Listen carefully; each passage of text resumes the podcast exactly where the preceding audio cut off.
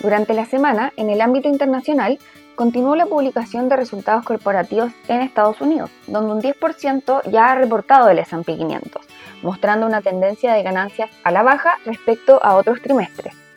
Dos tercios de las compañías que han reportado han tenido mejores resultados a los estimados,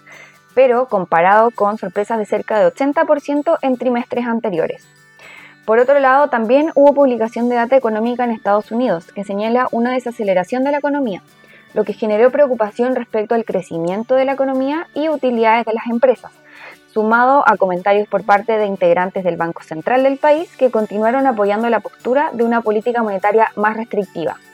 Lo anterior ayudó al sentimiento negativo de los activos de riesgo, generando caídas en las bolsas internacionales, donde el índice S&P 500 tuvo una variación de 2,5% en dólares desde el cierre del viernes 13 hasta el jueves 19, mientras que la bolsa de Eurostock 50 en Europa tuvo una variación de 1,36% en euros en el mismo periodo.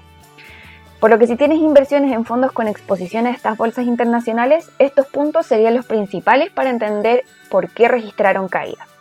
En el ámbito local, por otro lado, el IPSA tuvo una variación de 0,99% positivo desde el cierre del viernes 13 hasta el jueves 19, semana en la que los volúmenes transados han sido bajos en general y donde las acciones más transadas han sido la de Banco de Chile, Soquimich, Falabella y Cencosud. Respecto al mercado de renta fija local, esta semana no ha estado marcada por muchos movimientos de las tasas de los bonos, por lo que es probable que tus inversiones en fondos de renta fija local no hayan registrado grandes variaciones.